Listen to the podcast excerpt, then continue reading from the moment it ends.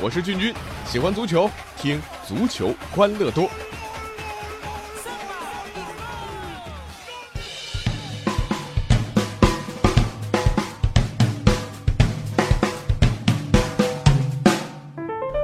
欢迎来到我们今天的足球欢乐多，我是君君。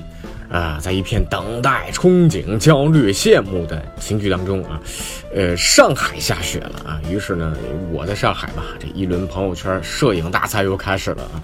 因为我现在人不在，这完美错过了。但是呢，确实从朋友圈当中啊，感受到了一片瑞雪兆丰年的喜庆当中。嗯，好像北京的很多朋友有点羡慕嫉妒恨。你说这北方不下雪，南方下雪，这这上哪儿上哪儿说理去，对不对啊？这大雪天最需要的是什么啊？呃，这个君君现在也上点年纪啊，以前年轻的时候呢，吃生冷的一点没问题啊。现在就深深觉得一个保温杯是有多么重要啊！这油腻中年大叔的这这标配，对不对啊？尤其对于上了年纪的人来讲，这保温杯特别重要啊！比如说，对于老帅温格来说，在联赛当中始终啊，这获取不到自己梦想当中的成绩啊，于是呢，足总杯一直是温格的保温杯。那但是现在呢，足总杯太扔了啊，呃，他找到了一个新的保温杯，那就是联赛杯。那今天凌晨的英格兰联赛杯半决赛第二回合的焦点战当中，阿森纳主场二比一逆转取胜了切尔西啊，总比分二比一，第八次打进了最终的决赛。你说遥想当年穆里尼奥的切尔西最喜欢碰的球队是什么啊？就是阿森纳。呃，现在反过来，温格最想碰的是谁？孔蒂的切尔西啊。双方今年四次交手，阿森纳三平一胜啊，从来没有输过。呃，现在呢，联赛杯啊，包括孔蒂和切尔西都成了阿森纳的保温杯啊啊，是不是？其实说到这里的枪手的球迷朋友心里也不太乐意，是不是啊？以前咱们就是联赛全赛季不败，对不对？欧冠当中也是非常有竞争力的，现在只能拿一什么足总杯啊，拿一联赛杯啊来当当遮羞布啊。但不管怎么说，这好歹保不保温，都它都是个保温杯吧，对不对啊？那阿森纳这边呢，呃，相对来说暂时他是人逢喜事精神爽，毕竟赢了切尔西。但是反观切尔西啊，这个喝个凉水都会塞牙。孔蒂啊，现在要找一保温杯，他找不到啊。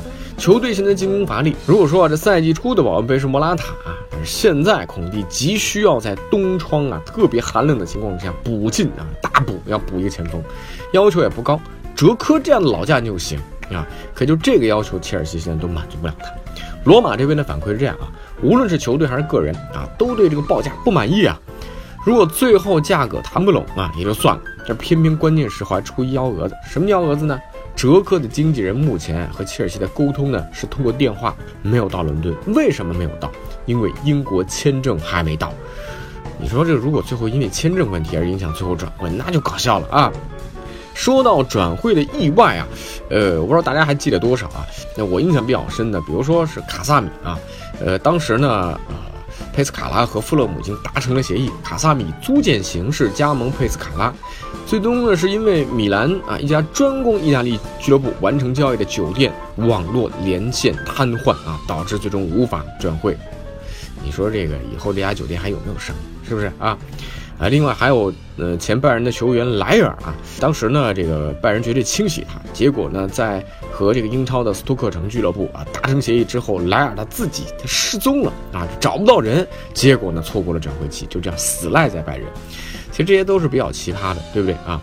呃，当然这个说到德赫亚，那这个德赫亚是因为呃当初是递交转会申请延误了时间而流产啊，其实也是挺奇葩的。但是现在看。谁知道曼联是不是有意的呢？是不是啊？现在确实啊赚了个大便宜。德赫亚啊一直是曼联的救世主，呃，德赫亚现在就是曼联的保温杯啊。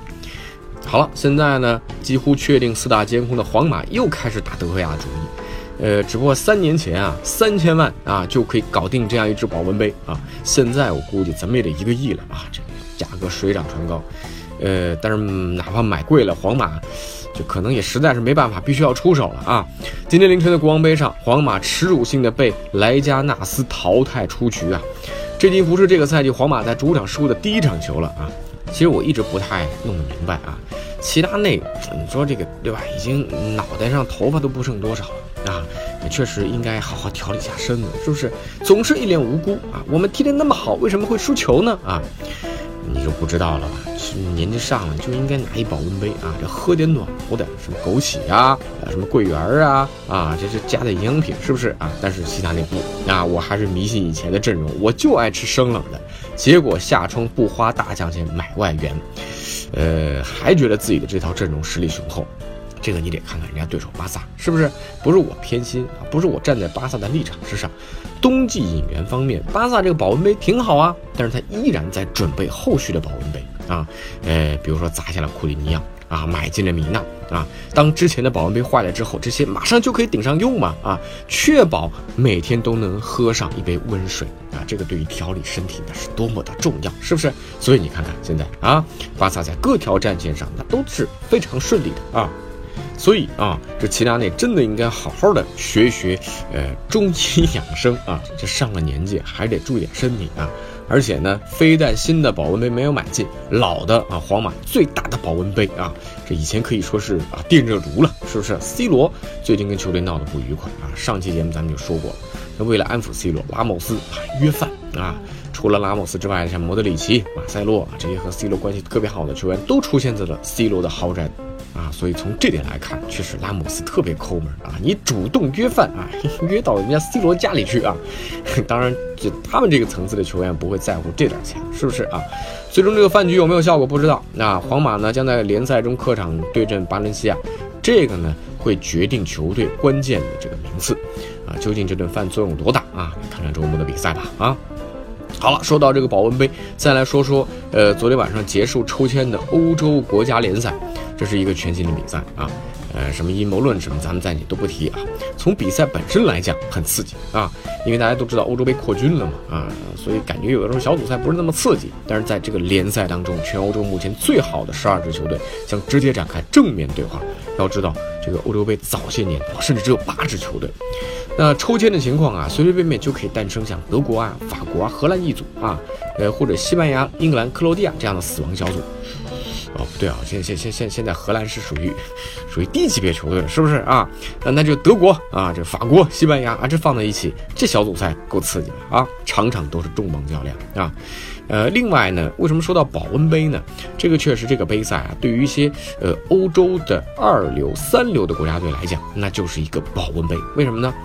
欧洲国家联赛四个级别将产生四个晋级欧洲杯的名额，每级联赛当中四个小组第一啊，呃，如果说没有晋级到最终二零二零年的欧洲杯的球队，那因为这个比赛这个联赛将会获得机会来参加二零二零年三月举办的附加赛，那这样的赛制呢，使得 D 组啊，也就是最差的那个组，至少有一支球队能够进入到欧洲杯的决赛圈。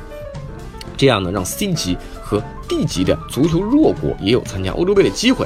举个例子吧，以前只有学霸可以上北大清华，现在不一样，就学霸中的学霸可以上，而学渣中的学霸啊，相对来讲啊，也有机会上北大清华了啊。呃，暂且不论最后的效果怎么样，但至少对于呃还不是那么发达的这个欧洲的足球国家来讲，那那真的是一个好好学习、天天向上的机会，是不是？你说这样的杯赛是不是一个保温杯啊？所以我是觉得啊，为了能够呃普及足球在全世界范围之内的推广，特别是在第一人口大国中国的推广，我觉得世界杯啊这出现就应该引用这样的原则啊。呃，中国队将会参加的是整个世界上呃最低级别的啊。呃，参加的有啊，比如说像有南极啊，有北极啊，有赤道，那和中国队这三个队组成一组，那这样的话呢，中国队晋级的可能性是非常之大的啊。你说这样的比赛对中国队来讲是不是保温杯呢？啊，好了啊，我是君君，欢欢迎大家在微信公众号搜索“足球欢乐多”，微博搜索“足球欢乐多 FM” 或加入 QQ 群幺七七幺六四零零零参与互动。我们足球欢乐多，下期再见。